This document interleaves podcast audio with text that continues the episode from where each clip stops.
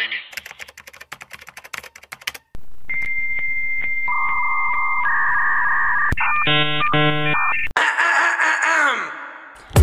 Olá, pessoas! Eu sou Paula Andrade, sou jornalista, redatora e roteirista. Ei, meu nome é Thalia Telefério, eu sou designer e criadora de conteúdo. E hoje estamos aqui com o primeiro episódio de Mas Tem Online. Mas tem online, Paulo? O que é Mas tem online, Paulo? Eu te pergunto, as pessoas perguntam, eu pergunto.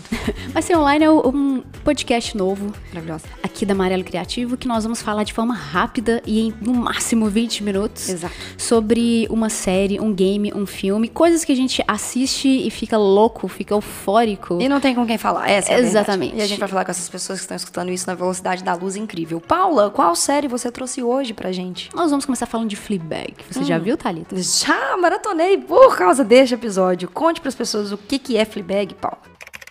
Atenção, você está prestes a receber spoiler. Bom, Fleabag é uma coisa genial, uma série criada em parceria com a Amazon e a BBC. Ok. É, ela conta a vida de uma mulher chamada Fleabag, que não tem nome, a gente só descobriu que ela não tem nome quando a série acabou. É verdade, spoiler? Spoiler. Ah, inclusive, sempre vai ter spoiler. Exato. Se você não assistiu ainda o que nós vamos falar, espera, assiste, então você volta. Isso. E Fleabag é, segue a vida de uma mulher que, digamos, é bastante fracassada, bastante como a gente. E se auto-sabota o tempo inteiro em Minha relacionamentos familiares, em relacionamentos amorosos, nos negócios. Sim. E a gente acompanha a vida dela após ela perder a melhor amiga dela, que abriu um café com ela em Londres. E em Londres é importante porque é humor britânico puro. Tá bom. E o que, que essa série tem de tão diferente? Por que, que ela está concorrendo a 11 indicações do Emmy? Por quê, Paula? Porque essa série é genial. Tá, mas deixa eu entender uma coisa. A série passa e conta a história toda dessa personagem e cada dia é um dia diferente na vida desse personagem, certo? Isso, diferente E aí? bem parecidos um com o outro, tipo a nossa. É tipo a no- mas é diferente todo dia, mas é igual todos os dias. Exatamente.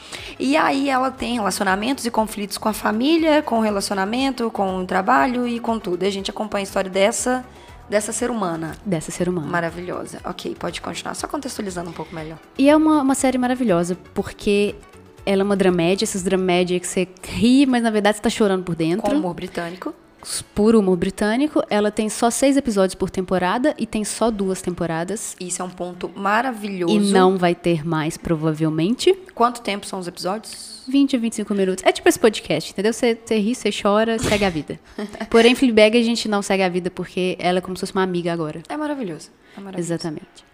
E a série, como eu já disse, tá, a segunda temporada dela está concorrendo a 11 categorias no 11. Emmy. 11, 11. Sendo que a criadora, roteirista e protagonista Phoebe Waller-Bridge... Phoebe. Phoebe. Friends. Phoebe Waller-Bridge está concorrendo com duas séries.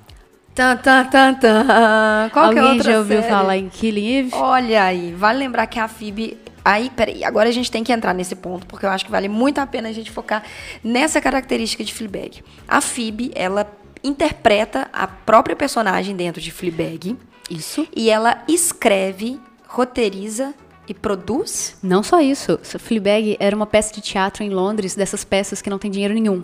E ela apresenta em qualquer lugar. Aham. Porque não tem nem, nem ah, cenografia de palco. Sim. É tipo um stand-up. Sim, mas não, porque é roteirizada no sentido de tem uma história linear. Tá, ok. E essa, essa, essa peça é tão genial que a Amazon e a BBC elas viram a peça e começou a bombar no underground londrino. Que eles resolveram dar uma, uma série, viraram pra Phoebe e falaram assim: "Ah, querida, vai e faz o que que você quiser. Mas ela. E depois disso ela começou, porque aí tem um, tem um ponto dentro desse. Dentro deste outro ponto. Ela começou a escrever Killing Eve depois que Fleabag foi pro ar? Isso, isso. Fleabag é, o- é a primeira. Ela já tinha tentado fazer uma série antes, que tá inclusive, chama Crashing, tem na Netflix, mas não é, não foi lá tanta Não grande pegou. coisa, assim. É, não, não é, Não não é um hit, não é um hit. Não virou. Depois, é, ela já tava fazendo Fleabag no teatro. E aí ela entrou como produtora e roteirista da primeira temporada inteira de Killing Eve. Nesse meio tempo, ela já tinha feito Fleabag. Entendi. A primeira temporada, que estreou entre 2016 e 2017. Se não me engano, foi 2017. Tá. E a segunda temporada entrou este ano em maio. Segunda temporada de? Fleabag. Ok. Killing Eve também foi esse ano. Foi também? Tanto é que aí a Phoebe tá concorrendo ao Emmy por Killing Eve como série e, e roteiro. Aham. E Fleabag como tudo. São 11 indicações. A gente vai falar depois de Killing Eve, mas a gente quer focar aqui mais em Fleabag. E tem alguns pontos que eu quero trazer que eu achei super interessante é, na dinâmica dos episódios, principalmente para episódios curtos. Eu não sei vocês, mas eu tenho muita preguiça de ver episódios com mais de 40 minutos de Muita. todas as séries. Vale porque frisar. não é que eu acho que não precisa, eu acho que em séries específicas precisa. Como, por exemplo, Chernobyl, que também vai entrar em pauta aqui. A gente vai Com falar de certeza. Chernobyl um pouquinho mais pra frente, nos próximos episódios. Mas Fleabag é uma série que, pra mim, consegue construir um, um ponto, um princípio, um meio e um fim em 20 minutos que te deixa completamente presa na dinâmica do personagem. E por que, que eu acho que ela faz isso tão bem? Como a gente estava conversando em off, ela escreve pra ela mesma. Então, ela escreve pra ela atuar. Então ela sabe exatamente todos os pontos fortes da escrita dela que vai destacar o ponto de atuação dela. Todas- Inclusive, esse é o grande trunfo. Eu acho um dos maiores trunfos da série é esse. Porque o tom e a dinâmica dele é perfeito. Tanto é que as críticas da segunda temporada, que eu acho que é por ser assim, por ela escrever e por ela aturar, atuar, é, o tom da série, a dinâmica, ela beira a perfeição. As matérias são. é, poucas séries são perfeitas. E uma delas é Fleabag. Fleabag é muito bom. Fleabag, Fleabag é é muito bom. Quem são os elencos? Quem são os elencos? Quem são os- as personas, as pessoas que fazem parte de Fleabag? Bom, a Phoebe, Phoebe Waller, Waller-Bridge, é o nome difícil. Waller-Bridge. É a Fleabag, É a que Fleabag. a gente termina, eu parei e pensei, nós paramos e pensamos, mas qual que é o nome dela? Não tem. A Fleabag. maior parte dos personagens não tem nome. É verdade. O pai dela é o pai e é, é o ator Bill Patterson. Patterson. Patterson, Patterson, Patterson. A irmã dela, que é uma grande personagem, Maravilhosa. tá concorrendo como atriz coadjuvante. Uhum. É a Sean Clifford, a Claire. A Claire, que é a única que tem nome, Que é a única que tem nome. A Bo também tem Bo. mas Bo. é, a Bu é a melhor amiga dela. E a gente tava pensando sobre esse nome da, da Bu. É, a amiga dela morre, você já entende isso no começo da série, que a amiga dela morre. E a amiga dela chama Bu. Então será que é um fantasma? E ela, assim, em tese, assombra a vida da Fleabag. Exatamente. E aí ela chama Bu. Então, fantasminha, Bu. Bu. Eu não sei se isso é real, mas eu torço muito. É, porque mas na genial. minha fanfic faz sentido. Pode continuar. Exatamente. Ah, então, Godmother. Tá. A madrasta. Ok. É ninguém menos que Olivia Colman. Ok, Paula, contextualize. Quem é Olivia Colman na, Olivia na? Colman é uma inglesa que ganhou o Oscar esse ano pelo filme. As duas rainhas? As não, três rainhas? Não, A as duas rainhas rainha? é outro. Ai, não, é da rainha também. É a rainha? Não. Tan, tan, tan, tan. Tan, tan, tan, tan. Tan, tan, tan, tan, tan, tan, tan, Qual é tan, uma- tan, tan. Tan, tan, tan, tan, tan. Stone. Emma Stone. Não lembro o nome Eu esqueci o nome do filme. Enfim, ela ganhou o Oscar esse ano de melhor atriz. Está concorrendo ao Emmy de atriz coadjuvante por Fleabag. Fleabag. E ela é maravilhosa. Eu não consigo mais ver a Olivia Colman num papel sério, porque você olha a cara dela em Fleabag e você quer matar ela. ela. vai ser a... A, The a Crown. rainha do The Crown. Eu olhei a foto dela como rainha do The Crown e falei, não Eu consigo levar ela- sério. Eu só penso que ela vai pintar Eu, ela, um surto eu psicótico. só penso que ela vai tirar uma estátua do bolso. E quem disse que a rainha não faz isso? E tem outros personagens na série. O, o elenco principal é esse. E tem E outros personagens que são. ah, Secundários, mas que complementam a história isso, dela. e a maioria transa da Fleabag. Exato. A série entra muito na questão de sexualidade, entra Uhum. muito em questão de luta, em questão de família, De empreender. de empreender também, a É verdade. importância de- do, do negócio na vida dela, o que é muito legal também, porque é uma coisa que ela compara com a irmã dela. Ponto. É, existe é, é, ponto e observação nessa, nessa questão da família. É uma família como qualquer outra que é uma merda e todo mundo finge que tá tudo bem. Esse, esse é o Exatamente. ponto de Fleabag.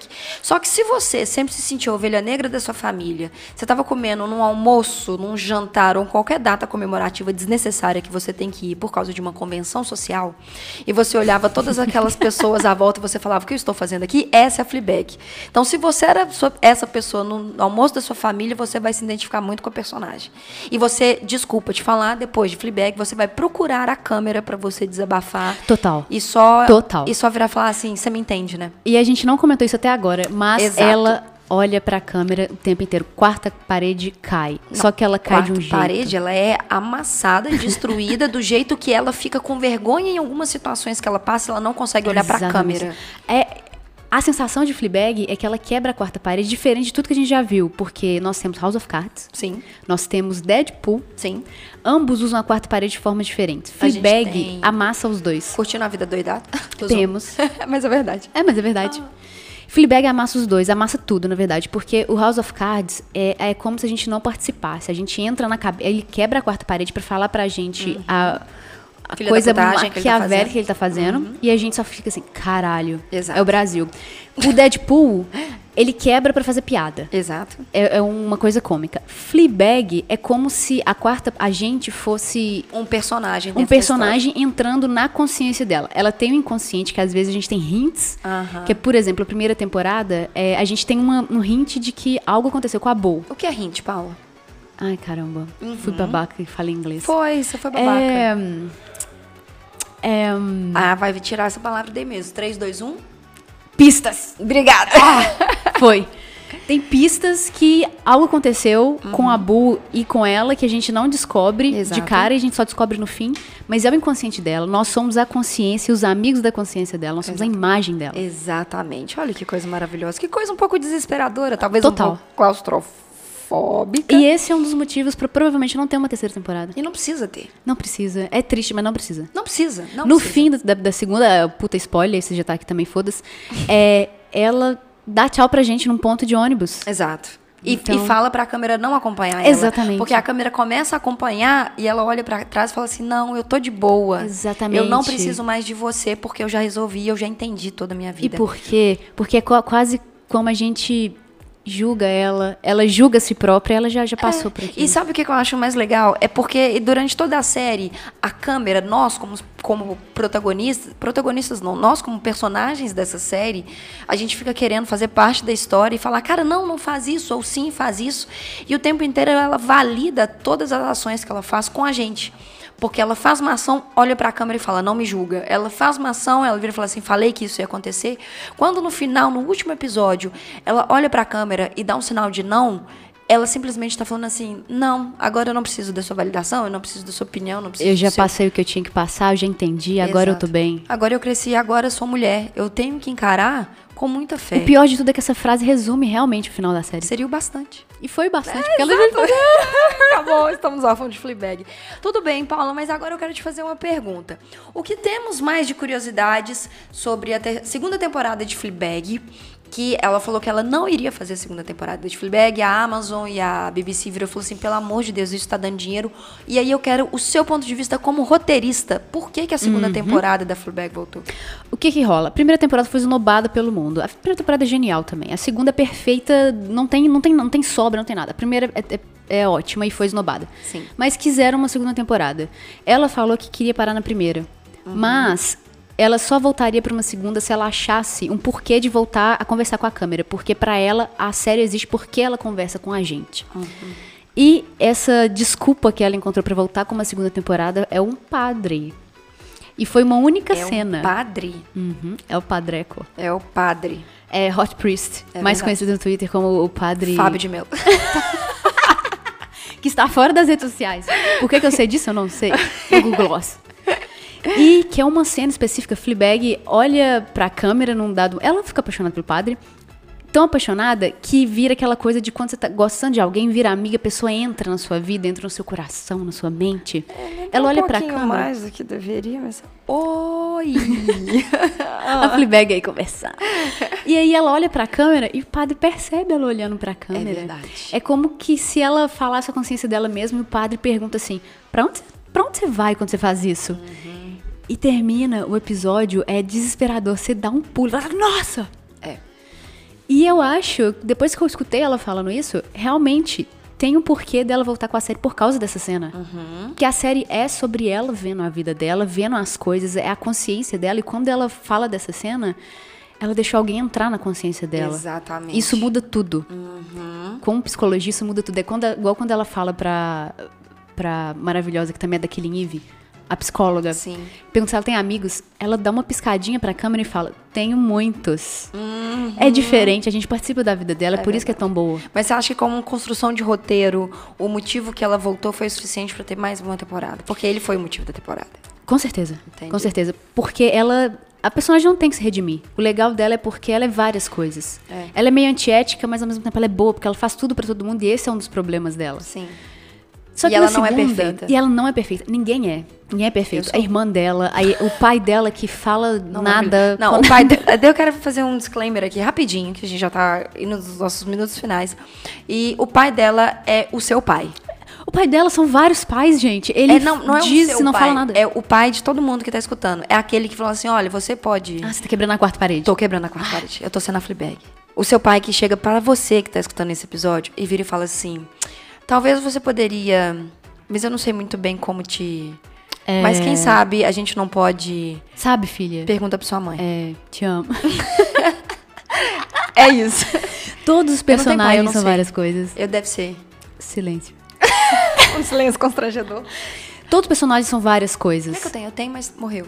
Pra mim. Morreu ainda vivo. É igual a Bull, que a gente não comentou. Ela cometeu suicídio sem querer. Sem querer, exato. Então, assim, Igual a minha mãe. Fleabag. Tô zoando.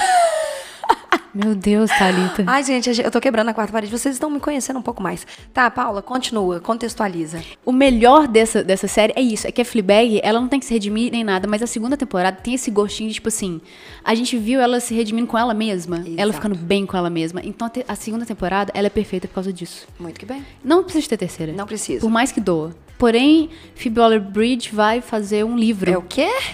Hã? O que que você falou aí do... Quem que vai fazer o livro? Phoebe Waller-Bridge. Ah, tá. É porque você falou muito mineiro, eu não consegui... Como que seria eu falar o nome dela mineiro? De forma. Ela vai fazer um livro. Livro de quê? Roteiro da, de Fleabag. Então, se você... é Com rote- comentários. Com comentários. Com comentários. Falando nisso, Paula, Fleabag tem online? Ou tem, hein? Fleabag está disponível com duas temporadas na Amazon Prime. Você pode fazer o serviço de assinatura, pegar o período de teste e ver Fleabag rapidinho. Mas se você quiser continuar também, é uma boa dica, porque tem várias séries Tem, boas The na Boys é Amazon. boa.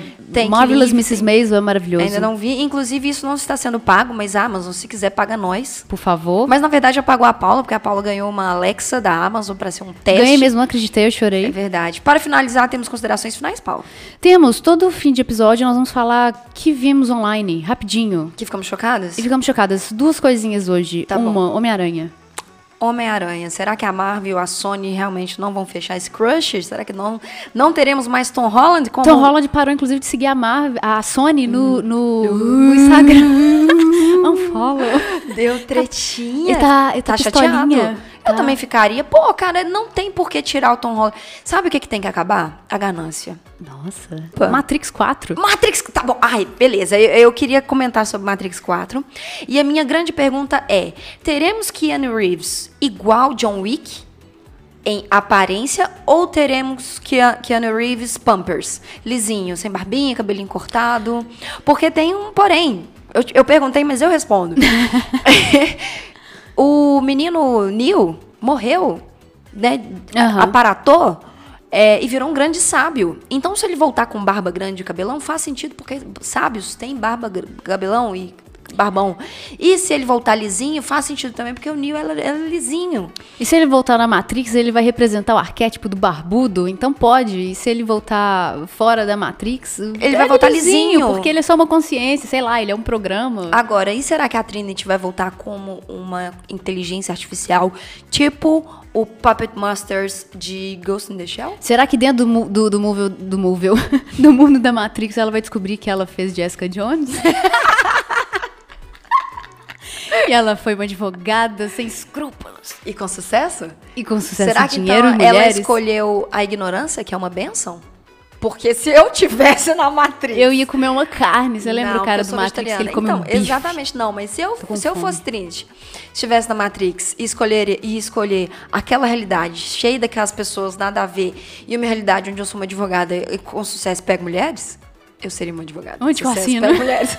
Pessoas, é isso. Foi o primeiro episódio, mas tem online semana que vem. A gente volta. Espero que gostem. Muito obrigada pela sua paciência em estar escutando 20 minutos. Espero que tenham gostado. Se não gostou, azar. Comenta qualquer Não, não coisa é que vocês querem. não é assim que você- Ah, fim, Não é assim que você fala com a sua audiência, Paula. Você tem que falar, se você gostou, curte, compartilha. Não, Mentira, não, gente. jamais. É isso, semana que vem a gente tá de volta. Talvez sim, talvez não. Não se esqueça de assinar o feed pra você escutar todos os episódios. Um beijo pra vocês.